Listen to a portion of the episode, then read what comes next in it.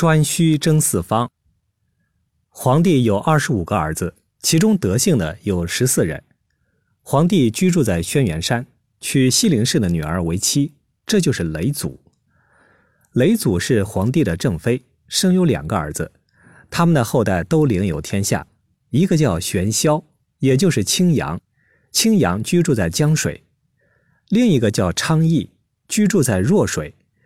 昌邑娶了蜀山氏的女儿昌蒲，生下了高阳。